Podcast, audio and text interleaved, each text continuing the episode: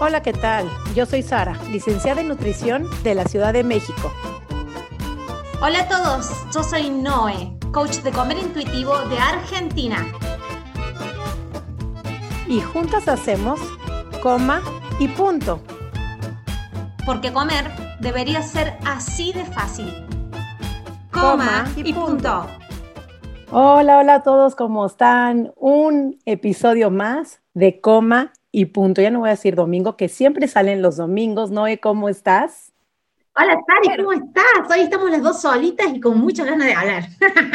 Sí, un tema que teníamos así como atrasadito, pero que ya nos surgía poder tener el tiempo, pero hemos tenido invitadas maravillosas, siempre VIPs, y teníamos el ratito de charlar de un tema muy importante, pero yo digo que no voy a decir si es lunes, domingo, martes, porque ya sabemos que nos oyen de todos lados del mundo, nos escuchan en cualquier hora, en cualquier día de la semana, y lo cual nos encanta porque este episodio, este podcast está siendo cada vez más epidémico. Esto no sabes, no sabes, te voy a interrumpir porque me acabo de meter en el, en, en el Anchor, que es el problema con el que subimos el podcast, y que me da las estadísticas. Y en las últimas semanas las personas han estado escuchando, los, los episodios más escuchados han sido el de las por qué las dietas nos engordan, aquí hicimos las dos, los 10 principios del comer intuitivo, creo que es el episodio número 2 del podcast. Entonces, muchas veces decimos bienvenido, otros domingo, y en realidad hay personas que están escuchando episodios del año pasado y que es ahora que están empezando como a, a, ser más difundidos. Entonces, básicamente vamos a tener que empezar a decir hola. Exactamente. Sin domingo, sin hola un episodio más de Comi Puntos. Y que bienvenidos todos de los que nos estén escuchando. Y la verdad que siempre es bueno agradecer. Agradecer que le dan vida a este, a este proyecto, a este podcast, porque si nadie nos escucha no, tenía, no tendría sentido, si nadie nos recomienda y lo que nos alimenta el alma son sus mensajes. Acuérdense de dejarnos mensajes, ya sea en nuestro Instagram, en el YouTube, siempre esos mensajes ayudan a otras personas a que se viralice, a que seamos mucho más escuchadas. Y hoy tenemos un tema trending. Trending porque era muy necesario hablarse, pero hablarlo desde sus orígenes, desde sus inicios. Hay mucha bibliografía en inglés, pero queremos todo pasar este lenguaje, esta narrativa al español. Así es que vamos a hablar del famoso índice de masa corporal resumido en español IMC, Body Mass Index, BMI en inglés. Vamos a hablar de toda la historia, de dónde salió, cuánto daño ha causado, es, es eficiente, es suficiente, es válido, no es válido, es obsoleto. Vamos a ver todo esto sobre el índice de masa corporal.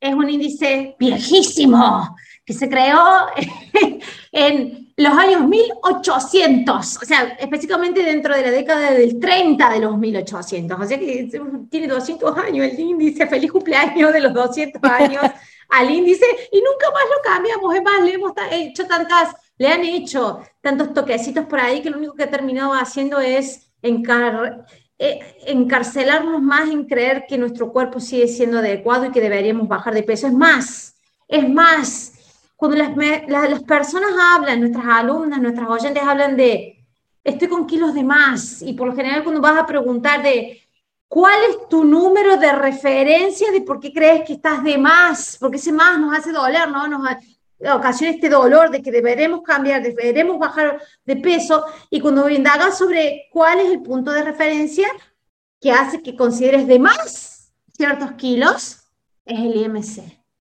Es lo que es ese, ese de, vamos a decir, ese índice que, no, que nos ha hecho este enfrentamiento y esta guerra con nuestro cuerpo.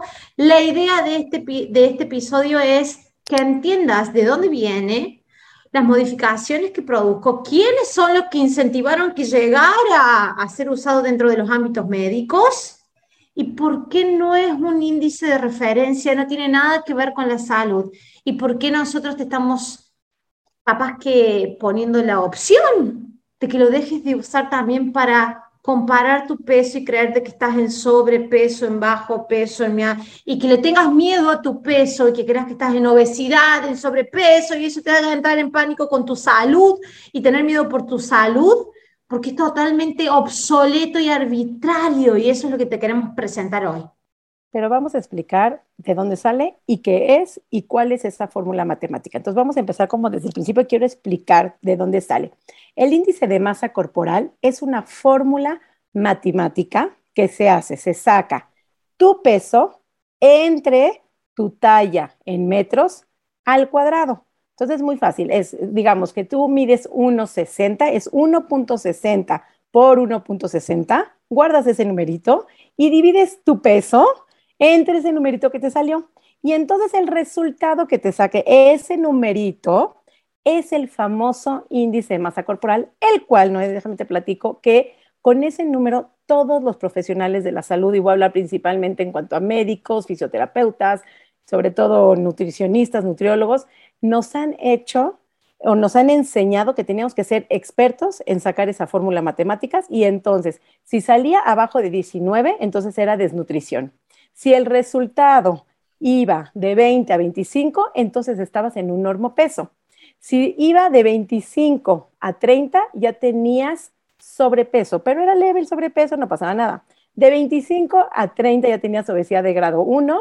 30, 30, 30, 30, 30, 35, exactamente. De 30 a 35 obesidad de grado 1, de 35 a 40 obesidad de grado 2, y luego iban subiendo hasta mórbida, luego 3 y luego mórbida y más. Entonces esa mórbida genera ese pánico que tú dices, que pues es que la palabra mórbida es como quitarle vida a alguien que está con vida. Tiene también su historia la palabra mórbida. Sí, sí, ahorita vamos a llegar ahí. vamos a contar que también tiene su palabra y, y, y todo tiene que ver con esto que siempre repito de que el adelgazamiento vende. Entonces, mientras más te tener miedo por tu salud, por tu peso, por el descontrol de tu peso, invertimos mucho dinero. Cuando nuestras alumnas hacen un recuento del dinero que han invertido en tratar de adelgazar y cambiar ese numerito del IMC o de la balanza o de la talla, eh, se pueden haber comprado un auto o capaz que haber hecho las vacaciones de, su, de sus sueños con toda su familia, no solamente esas, es mucho, vende, y, cuando vemos que hay mercado para eso, cuando las empresas han visto que hay mercado para eso, y es un mercado de una industria que produce billones, mueve billones, billones no, mil millones de dólares al año, y se pueden crear estas cosas de que hagan de que vos pongas ese dinero para cambiar algo que te da miedo, por ejemplo, tu peso. ¿Sí? ¿De dónde sale, Mino? ¿De dónde sale? Esto nace en 1830 por un, o sea, 1830, por un estadístico, astrónomo, matemático que estaba haciendo un experimento que nada tenía que ver con la población ni con las personas. Y entonces desarrolla de forma, de forma oficial entre 1830 la fórmula famosa índice de masa corporal, que además los números que yo dije, que el peso normal era de 20 a 25, ni siquiera estaba ahí, eran mucho más altos y entonces ahorita hablamos de cuándo se bajó, quién bajó esos índices, quién bajó esas estadísticas, números, para que genere en la población la ansiedad, la enfermedad, la loquera, el trastorno de la conducta alimentaria, que ese numerito puede llegar a generar, porque ¿cuántos pacientes, personas no llegan y te dicen, es que tengo obesidad grado 3, tengo obesidad mórbida, tengo sobrepeso o tengo obesidad grado 1? Ya desde que te van gradeando, te van poniendo grados, genera muchísima ansiedad y te va encarcillando.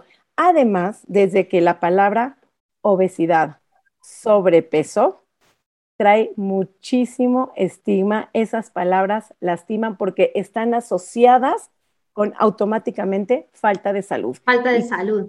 Claro que en este mundo todos buscamos salud. Entonces, si me dicen tengo obesidad grado 1, automáticamente igual ahí estás enfermo. Aunque estés completamente sana, a ti ya te metieron en la casilla de obesidad grado X y entonces tu salud ya se fue. Entonces tengo que bajar de peso por mi salud, básicamente, que es la justificación mental que aparece. Ese índice no empezó como, no se conocía como índice de masa corporal, empezó como el nombre de índice de Ketelet. Ketelet era el apellido de este astrónomo matemático, Adolf. Ketelet. ¿Y qué es lo que pasa? Lo, lo, como él era, trabajaba, era matemático, hacía estadísticas y, para, y trabajaba para empresas aseguradoras. Entonces, ¿qué es lo que hace? Empieza a hacer estadísticas para empresas aseguradoras como para tratar de tener una probabilidad de el promedio de vida, la esperanza de vida, eh, las personas cómo se las podría como hacer una predicción a futuro con el tamaño de su cuerpo, pero él lo empezó a hacer como para ver si da el jueguito, era una experimentación. Entonces, este índice se empezó a utilizar para las aseguradoras.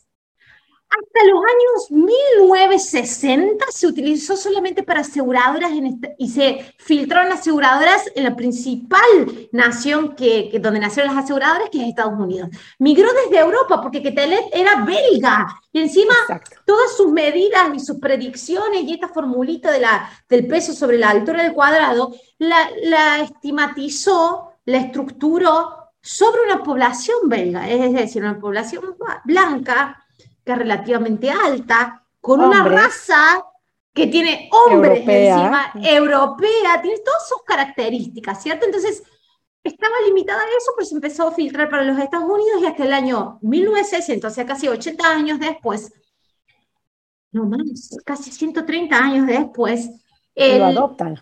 se adopta por las aseguradoras. En los años 60, o sea, de la década del, del 20, o sea, 1960, se empieza a filtrar para los consultorios médicos. ¿Por qué? Porque las aseguradoras empiezan a trabajar con las aseguradoras de trabajo, que son consultorios médicos. Las aseguradoras de vida con las aseguradoras de trabajo. Entonces se empiezan a filtrar todo lo que es seguros de vida con consultorios médicos. Los médicos que empiezan a trabajar para aseguradoras y para aseguradoras de trabajo, es ahí donde se empieza a cruzar el, el índice estaban totalmente en desacuerdo. Vos te vas a los, a los artículos médicos de ese entonces, años 60, y están todos los médicos en contra de usar eso porque no era preparado para humanos, era matemático, era predictivo, no hacía, digamos, una recabación de datos de la situación actual de la persona, sino que era solamente un método para sondear la población y para ver si una aseguradora permitía o no ingresar cientos personas a, los paquetes de seguros. Entonces los médicos estaban totalmente contra. De alguna forma, en algún momento empezaron a estar muy a favor y hoy está tan intrínseco en la comunidad médica de que hablar en contra del IMC produce que tengamos mucho bullying y hate de la comunidad médica que estaba en contra en un, principio. Bueno, porque era, no, porque era una medida donde te decía todo, o sea, en, un, en, una, en una multiplicación con una división ya te decía todo el escáner resumía todo. Paciente. O sea, ya te decía, en automático se creía si tenía obesidad, si, si, tenía, eh, si tenía que hacer dieta, si tenía que quitarse los triglicéridos, seguramente si tenía colesterol, y, y verdaderamente se le dio tanto poder por tantos años a este índice de masa corporal que de hecho también los seguros médicos bajaron los puntos. Cuando Ketelet Ketelet lo hizo, lo, que dijo en la población europea, que lo normal era de 27.5. Las industrias de, este, de seguros médicos, la industria farmacéutica, que de hecho hay una historia donde las farmacias en algún punto pusieron una báscula, pero había que meter moneditas. Y entonces se dieron cuenta que las personas le daba curiosidad ver en qué índice de masa corporal cabían. Entonces, para eso se tenían que pesar, para eso tenían que hacer la fórmula matemática y entonces empezó a dejar mucho dinero. Y de ahí viene la venta de básculas y de ahí viene que no hay casa que no tengan una báscula y donde no se pesen una o dos o tres veces hemos visto al día con diferentes básculas. O sea, porque a mí sí me ha tocado ver personas que se suben en la báscula digital y luego en la báscula así de doctor y luego en la báscula de aguja a ver cuál marca menos, a ver si las tres marcan lo mismo o menos que el año pasado, que el día pasado, que en cuanto están. Y de ahí sale toda esa angustia de lo que es el índice masa corporal. Pero de repente, una mañana, se fueron todos a dormir en 1995 y estábamos en peso normal, todos los que estaban en 27 estaban en normopeso, 28 estaban en normopeso, y el día que la industria farmacéutica, las industrias de seguro anuncian que el peso ideal o el normopeso está en 25, entonces de repente todos ya cayeron en la categoría de sobrepeso. Entonces un día, una mañana, amanecieron todos en sobrepeso. Te cuento bien eso. Es impresionante también todo lo que es el mercado de las balanzas, pero las balanzas, a medida de que la industria de las dietas empezó a crecer y las farmacéuticas se empezaron a dedicar a esta, la industria del adelgazamiento, las ventas de balanzas y el negocio con las balanzas, por eso te digo, es un, es un mercado que da mucho dinero. Es como que nos toca una parte de nosotros que está muy relacionada con nuestra valía como personas, que hace que invertamos dinero en tratar de solucionarlo entre grandes comillas. Cuento bien esto. En los años 90 se empieza a, se empieza a divulgar esta teoría de la, de la epidemia de la obesidad, ¿sí? Empiezan a ver que hay un gran mercado con esta teoría de la epidemia de la obesidad. Se forma esta organización que se llama The Obesity Task Force, que traducido al español sería como la fuerza de la lucha contra la obesidad. ¿Sí? Bien. La Obesity Task Force, Force es financiada casualmente por los dos laboratorios que en ese momento comercializaban las drogas por excelencia de baja de peso que tenían anfetaminas, con todos los nombres que podían estar en el mercado, seguramente y polvos y proteínas. bueno, justamente, fíjate qué loco, qué conveniente. Justamente esta fuerza de lucha contra la obesidad, formada por médicos, ¿no? Pero financiada, el que pagaba el trabajo de esos médicos, eran justamente esos dos laboratorios que en el mercado tenían la droga que quitaba el apetito por excelencia y que te hacía bajar de peso mágicamente. Entonces decimos, nosotros tenemos la droga, vamos a crear toda esta fuerza de lucha contra la obesidad si sacamos y rescatamos a todas las personas de la obesidad. Se hizo tan grande este movimiento que en el año 1998 la Obesity Task Force le propone a la Organización Mundial de la Salud combatir la obesidad. Combatir la obesidad. Entonces, en esto de combatir la obesidad dijimos, dijeron, me parece de que el índice de masa corporal está erróneo.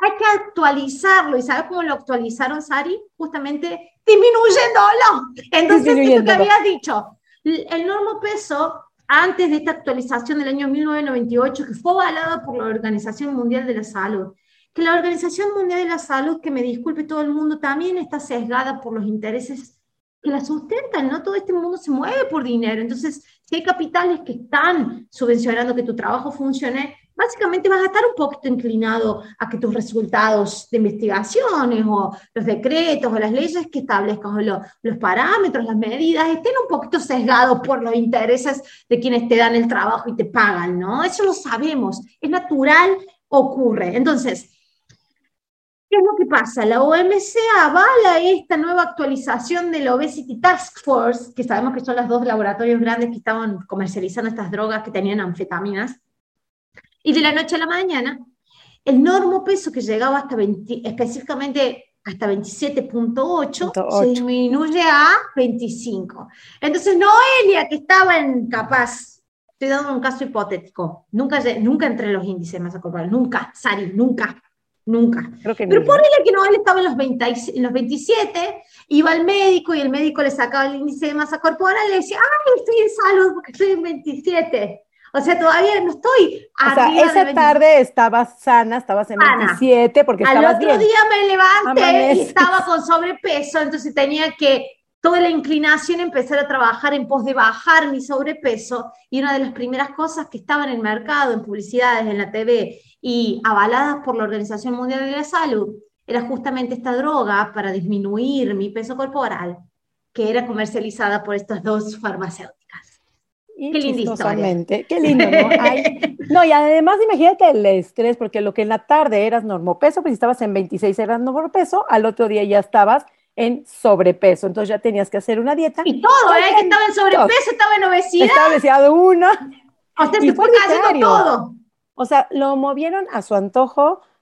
Puede ser que haya capitalismo, dinero metido y siempre, siempre, siempre, siempre decimos, de tu sufrimiento alguien ahí se está beneficiando. ¿Por qué? Porque estás pagando consultas de nutrición, estás pagando productos, estás pagando anfetaminas, estás pagando gimnasios para poder entrar en ese 20 a 25 paquetes de enorme peso, pero quiero que se pongan a pensar cuándo en su vida alguien, digo, si no es gente muy delgada, han estado dentro de esos límites. Y fíjate que justamente trabajaba yo con una pasante de medicina donde hablábamos sobre este, hoy así podemos decir, obsoleto, porque ya en el 1920 ya sabemos, por eso estamos el 2021, pero ya sabemos que es obsoleto.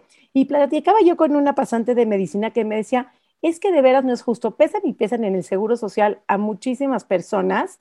Y me dice, todos son delgados. ¿Y qué cree, doctora? Me dice, todos están en sobrepeso, o obesidad grado 1. Gente muy delgada. Entonces, ¿qué esperamos de la población que no es gente delgada, que es a lo mejor un poquito gorda? No, no sé.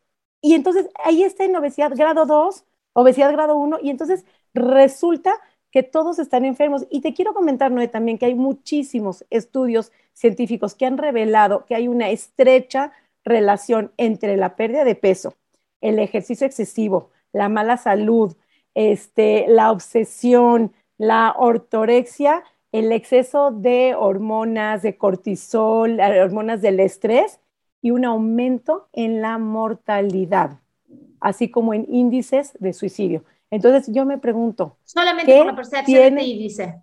Exactamente. ¿Qué, tiene, ¿qué tiene, más de mortalidad? Si tener un índice arriba de 25, de 30, de 35, o el estrés, el estigma que estamos generando por ese numerito que sale de una fórmula matemática en 1830 por Adolf Quetelet en una población europea que nada tiene que ver ni con los latinos, ni con la población asiática, ni con la población americana, norteamericana, pero entonces resulta que a todas las poblaciones se, se institucionalizó ese índice masa corporal, índice que ha hecho sufrir a millones de personas. Millones, es más. Millones de personas. Sari, entonces eh, vamos a, a, bajarlo a la práctica. Entonces, cuando una persona me dice, no estoy en mi peso, este no es mi peso, porque esto se, dice, no, este no es mi peso. Entonces, como diciendo, ¿de quién es? Lo tenemos. Siempre le llaman, ese es un chiste de cordobesa, pero ¿de quién es? Lo tenemos bien. Eh, ¿Quién se lo robó? Este no, este no es mi peso. Este no es mi peso, estoy sobre mi peso, muchos kilos encima. ¿Qué índice estás utilizando, qué parámetros estás utilizando de referencia para diagnosticar que no es tu peso, que son muchos kilos encima de qué? es el índice de masa corporal. Peso de más, sobre de más de quién, sobre qué estamos hablando. Es más, el peso, el concepto del peso ideal. Que fíjate, antes de empezar la grabación del podcast me fue a YouTube, a los buscadores que yo tengo, las herramientas de, de predicciones de palabras que más se usan en YouTube y se buscan. Y busqué en español, ¿cuál es mi peso ideal en YouTube? En el último mes, mes hubieron, mira, te voy a decir exacto el número, 8, millones 350 mil búsquedas en español, en YouTube, en todo el mundo, el habla hispana. 8 millones 350 mil búsquedas de esta frase. ¿Cuál es mi peso ideal? ¿Cuál es mi peso fuerte. ¿No? Y además creen que como no están en ese peso, peso ideal, no hablamos ni siquiera de un rango, porque aparte de ese peso ideal que no sé, entonces se sienten que tienen un problema con el peso, tienen un problema con la salud y entonces eso deriva a querer estar haciendo una dieta y otra dieta. Claro, sabemos que el 95-98% de las personas que hacen dieta, si no recuperan el peso que perdieron, recuperan hasta más kilos. Entonces, a través de dieta y dieta, lo único que han ganado son más kilos, menos autoestima, mayor frustración, más numerito, más alto el número de índice de masa corporal famoso, que hoy por hoy es obsoleto, porque ese índice, te quiero decir, Noé, como profesionales de la salud, no nos dice cómo están sus niveles de colesterol, cómo están sus niveles de glucosa, cómo está su hipertensión, cómo están sus niveles de estrés, cómo son sus hábitos alimenticios. No nos dice nada. Hemos visto gente con hábitos perfectos haciendo ejercicio y digo, vamos a empezar por un deportista. Ni siquiera los deportistas entran no, los deportistas no entran ninguno, corporal. No entra ninguno en el índice. Están fuera. No hay deportista, no hay deportista, Sari, que entre en ese índice. Entonces tú imagínate, ¿no? Están haciendo ejercicios, se sienten fit, comen sanos y ni siquiera entran en ese índice de masa corporal sano, ideal. Entonces, ese índice de masa corporal no me dice nada. Habíamos dicho, no me dice si su hierro está bien, si tiene hipertensión, cómo es su genética, cómo son sus hábitos, cómo es la disponibilidad de alimentos. Solamente me dice un numerito que va en relación al peso con la que nos vuelve locas. talla al cuadrado punto. Y los vuelve locas, literal. Y crea, crea muchísima obsesión. Y esa obsesión es la que está, puede llegar a matar gente desde que comen mal, desde que tienen cualquier trastorno de la conducta alimentaria, desde anorexia, bulimia, ortorexia, potomanía, cualquier trastorno de la conducta alimentaria, lo está generando ese índice de masa corporal que además, eh, voy a hablar en el caso de México, que me imagino que Argentina no debe ser muy diferente en los seguros sociales, en automáticamente, porque todos los médicos vienen No te quieren asegurar, no, no, te quieren asegurar, no, no te aseguran. Exacto no te aseguran y además, porque ese índice masa corporal es tanto, y entonces además van a consulta y lo primero que les dicen es, es que usted tiene un sobrepeso grado 1, tiene que bajar de peso. Y se les olvida el diagnóstico. Se nos olvida si el diagnóstico es reflujo, si es gastritis, si tienen anemia, porque además se cree que los que ya están en sobrepeso o grado 1 y etcétera, no van a tener ni bajo el hierro, ni bajo en anemia, seguramente tienen hígado graso, seguramente tienen un exceso de grasa y entonces estigmatiza. Ese índice de masa corporal estigmatiza a las personas sin ver realmente cómo están por dentro. César, y, la circunferencia de la cintura va de la mano del índice, ¿no? Porque este es otro, ¿no? El otro día me etiquetaron en un video de una Nutri que decía, las mujeres con más de 85, yo estoy ahí. Y yo, yo o sea, tengo todos mis análisis bien. Sí, las, las, mujeres con más de, ya tienen problemas de cardíaco, parece que tienen más eh, probabilidades de tener enfermedades cardíacas solamente por la circunferencia. O sea, ese numerito es como que no, estamos en el infierno o en el cielo si pasamos o vamos abajo de ese numerito. Es tremendo lo que hace ese numerito. Se va de la mano la circunferencia de la cintura también. Totalmente, pero ahora, si ya entendemos que no nos dice nada, no nos dice nada sobre nuestra salud, que es nada más una fórmula matemática hecha por Adolf, que es un astrónomo, astrónomo matemático. Hay otro Adolf que nada tiene que ver con la salud. que metió la pata también. No, mentira, es un chiste.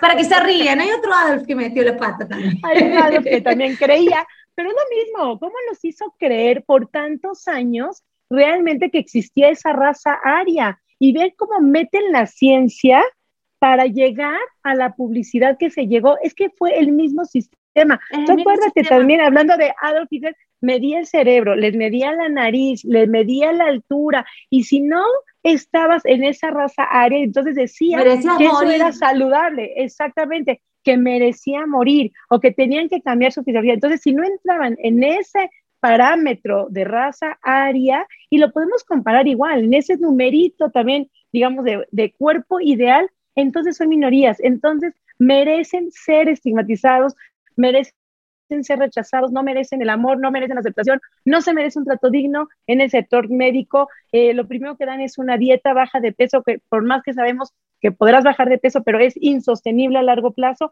Pero fíjate cómo la, agarran la ciencia médica y la transgiversan en publicidad, en venta y en eh, rechazar, sesgar a la población y a las minorías que no pertenecen a esos numeritos. Y lo que yo quisiera hablar también. La cuestión antes que nos vayamos del tema, Sari, fíjate. El otro día hablando de imagen corporal hay un estudio que lo presentaron en una charla TEDx que dice, las mujeres ya entienden, yo te presento de que el índice de masa corporal es obsoleto, que no te tendrías que guiar por eso. Desde la cabeza, la parte lógica del conocimiento lo entendemos. Ah, está bien, entiendo. Pero si vamos a la parte emocional, igual que si le mostras a una mujer una foto de una modelo hiper flaca, decís, entiendo que eso es irreal, que ese modelo por lo general te lleva sin comer cuántos días, hay Photoshop ahí en el medio, pero cuando vas a la parte emocional, no importa que lo entiendas mentalmente, quiero.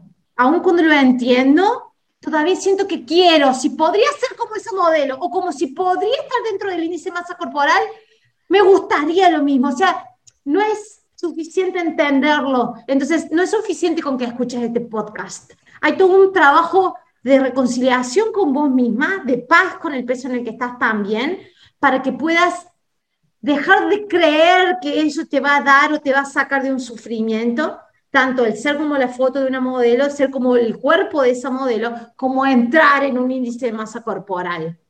O sea, hay un paso bien grande, hay una brecha bien grande entre entenderlo, o sea, escuchar este podcast y después sentirlo y aceptarlo. Es ahí donde está el, el truquito de magia. Sabes que no es importante saber que claro que todos quieren entrar en ese índice masa corporal normal.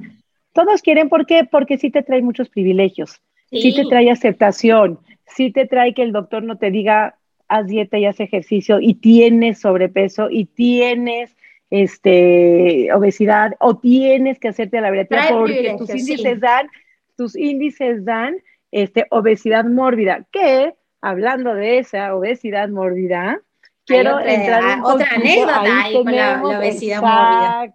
Exactamente, que Howard Payne, quiero que platiques, platícanos qué hizo Mr. Howard Payne. En realidad en los años 1950 se empieza a practicar el bypass gástrico o, la cirugía bariátrica con uno de los métodos, no con todos los métodos que se, que se utilizan ahora. Existen hoy en día.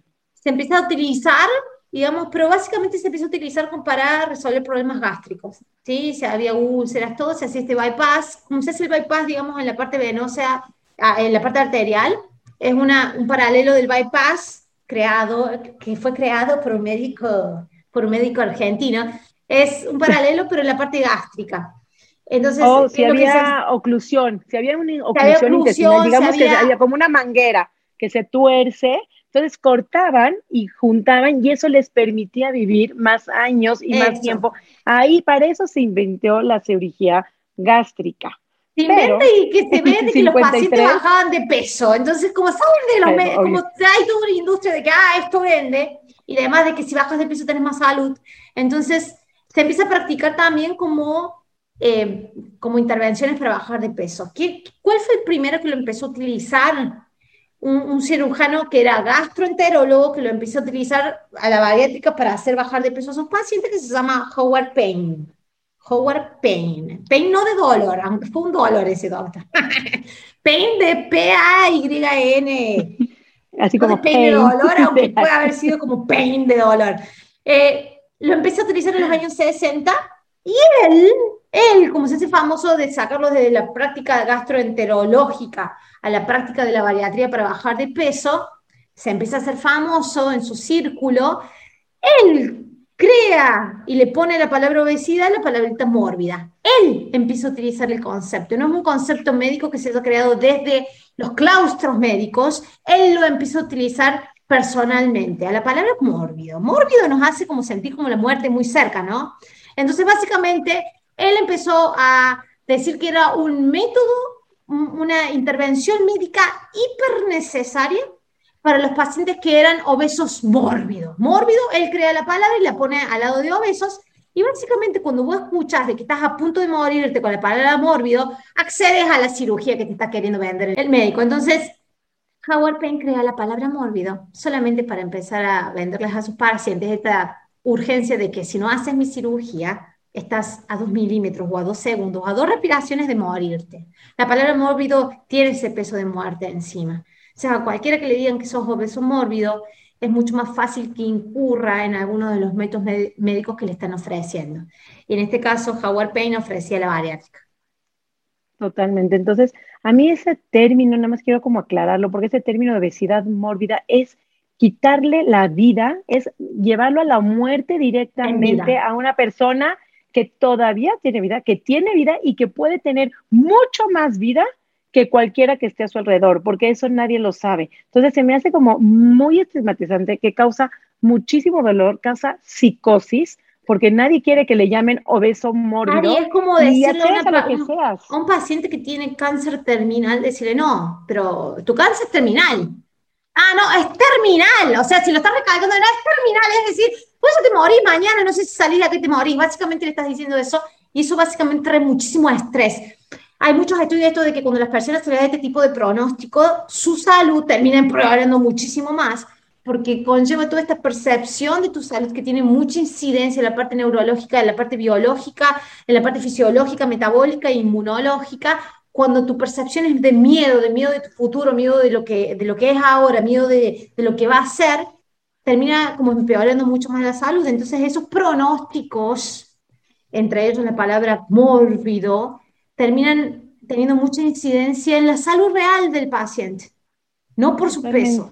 Por el pronóstico. No, y desde que te dicen la palabra, imagínate tus hormonas de cortisol, el estrés que se genera y además, ¿cuántas personas no, de veras, no tienen 40 y más de ese índice masa corporal y están en sus análisis de sangre completamente sanos. Y aunque, y aunque exista alguna condición de salud, llámese hipertensión, diabetes, resistencia, cualquier otra enfermedad, cabe aclarar, y lo hemos dicho en otros episodios, cualquier otro padecimiento también lo pueden tener en personas en IMC normal. También personas de entre, 10 entre 20 y 25 puede haber hipertensión, puede haber resistencia, puede haber diabetes. Entonces, no nada más es una característica de personas que entran de 25, 30 hasta 40, no importa el numerito en la categoría que sea. Entonces, es importante quitarnos de la narrativa esa palabra de obesidad, sobrepeso, sobre qué peso, siempre que me dicen, es que tengo sobrepeso, pues sobre qué peso. ¿Sobre, ¿Sobre qué? el peso de hace 15 años, o sobre el peso de cuando eras adolescente, o sobre el peso antes de embarazarte, o sobre qué peso estamos hablando, o sobre sobrepeso de la última dieta que hiciste. Entonces, abusados con esas palabras, ¿cómo lo usamos? Eh, importante, eh, queríamos aclarar en la consulta médica, porque ya si sabemos, como dices tú, ok, sabemos de cabeza que el índice de masa corporal es obsoleto. ¿Qué pasa en la consulta médica cuando llegas y te dicen, pues es que tienes sobrepeso, tienes obesidad grado 1, 2, 3 o morbida, ¿cómo podemos nosotros um, entender que eso es lo que eh, el doctor aprendió? ¿Va a cambiar o no va a cambiar? No lo sabemos. Si tú confías en ese doctor, ¿qué tanto podemos hacer un ladito esa noticia? Porque cantidad de pacientes, como hablamos hace ratito, en los seguros médicos se pesan, no entran en los normales y son personas delgadas. Entonces, es un índice que no me dice absolutamente nada. Muchísimas veces tenemos cambios de hábitos, se mueven gentilmente, incrementan su consumo de frutas, verduras, no importa los cambios que hay, pero el índice de masa corporal se puede mantener y no por eso quieres decir que sigues teniendo pésimos hábitos de salud. Entendemos que los hábitos tienen que ver con la disponibilidad, con el acceso, con los tiempos, con los gustos, con la cultura, con las necesidades, con, con todo. No nada más es lo que como y el ejercicio que hago, el resultado para tener un perfecto índice de masa corporal. Por favor, entiéndase como no me dice nada, aunque les digan que es mórbido, pueden vivir muchísimos más años, pueden tener una, gozar de una perfecta salud y si no hay salud, siempre gracias a la ciencia médica, siempre hay alguna medicina, algún tratamiento, alguna fisioterapia que pueda ayudar si tienes dolor de espalda, dolor de rodilla, de coxis, lo que haya siempre, gracias a la ciencia hay salud. Entonces, no nada más encajonarnos y tener ese miedo, porque el miedo, el estigma, eso sí puede llevar a elevar los niveles de cortisol y a tener peores enfermedades y puede llegar de veras eso, las, eh, las hormonas del estrés. Mayor implicancia en la salud, ¿sí? Implica, ahí sí, las, las, hormonas del estrés pueden llegar, ahí sí, a la muerte más que tener un índice de masa corporal alto. Y quiero aclarar nada más para ir cerrando este lindo episodio, Noé, que eh, hay estudios científicos donde han demostrado que personas con un índice de masa corporal más alto son, tienen una mayor longevidad. Eso es lo que, te quería, eso es lo que quería, lo que quería también hay, la, que presenta estudios que han hecho estudios fondos es la doctora Sandra Amott, pero también eh, Lindo Bacon presentó estudios en sus libros y por lo general en sus charlas también. Hay un estudio que es, que es un cruce de estudios, un metaanálisis, eh, que hicieron esto, dijeron, bueno, sabemos que es obsoleto, los médicos lo siguen usando, hay médicos cabezones y médicos que no, lo, que, no, que no han llegado a este tipo de información, vamos a tener que guardar. Estamos en, en un cambio de paradigma grande, entonces vamos a tener que esperar el tiempo, ¿sí? Eh, mientras tanto, podemos ir viendo, tenemos el índice de masa corporal, bueno, lo utilicemos para algo. Saquemos predicción, crucemos datos y veamos entre expectativa de vida, predominancia de enfermedades, todo, crucemos todos los datos y veamos si tuviéramos que tener un índice de masa corporal, ¿cuáles serían los valores más adecuados?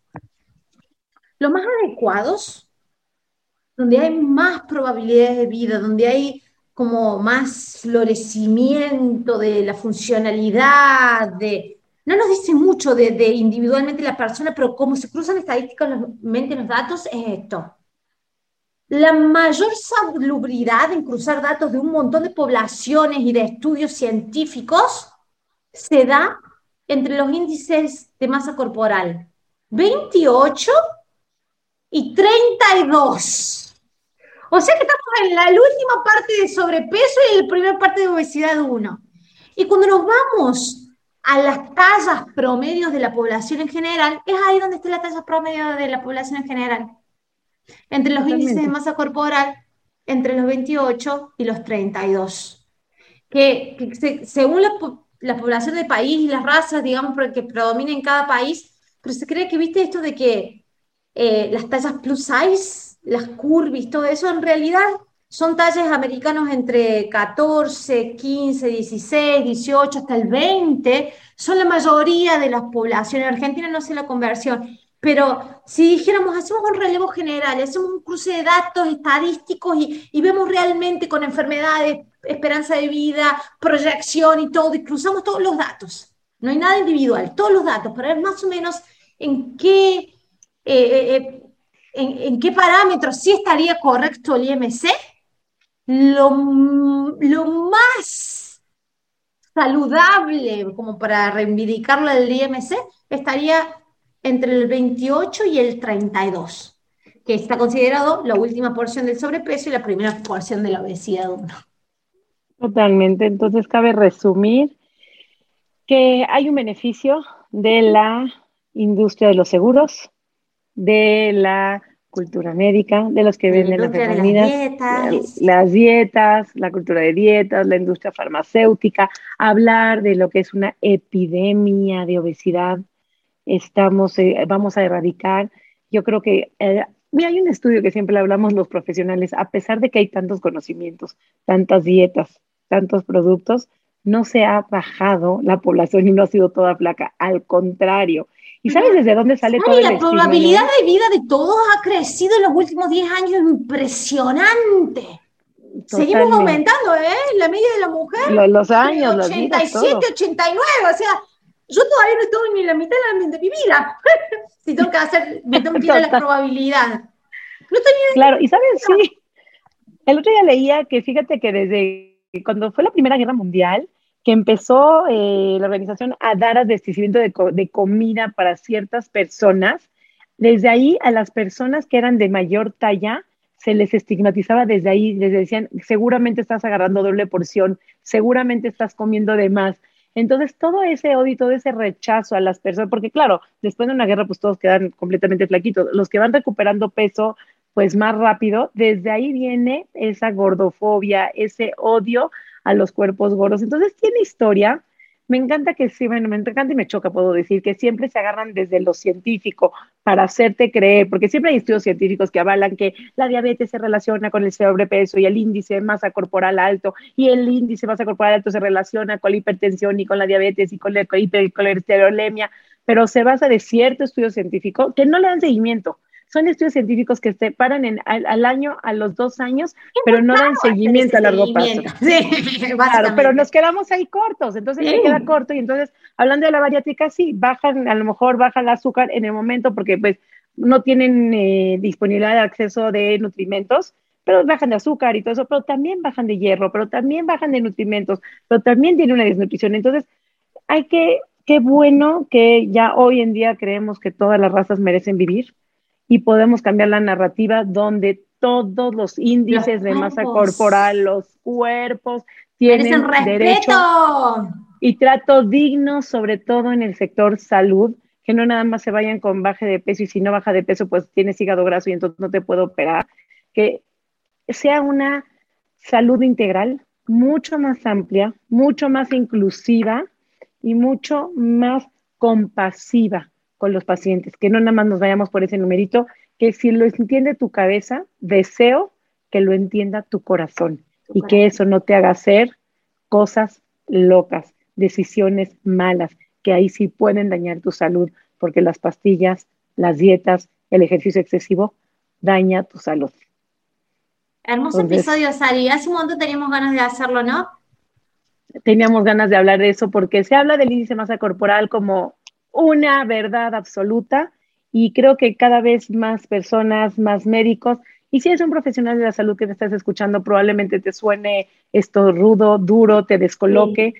Ojalá que logres sostener la incomodidad, que puedas analizar, que puedas ver el cuerpo de los pacientes, a qué índice corresponde, si verdaderamente se relaciona con una poca salud o verdaderamente tu paciente tiene salud o hay algo que puede hacer que no sea dieta y ejercicio para sanar si algún padecimiento tenga. Compartir este episodio. Es importante que lo compartas con quien crees que lo pueda necesitar. Si tienes algún médico que pueda ayudar a que cambien de paradigma, que hagan una salud más inclusiva, te lo vamos a agradecer. Y gracias por estar ahí. Voy a decir mis redes sociales por si alguien no me conoce. Soy Nutrición Sari, Sara Marcos, nutrióloga de la Ciudad de México, como dice el inicio de la canción tan linda de este episodio. Y para cerrar con este episodio, ciérralo tú, ¿no? De tus redes sociales, compártenos y gracias por ser parte compañera de esta travesía de proyecto. Mis redes sociales son Mi Cuerpo Sin Reglas, tanto en Instagram como en Facebook, como en YouTube, donde vas a también encontrar la grabación de este podcast.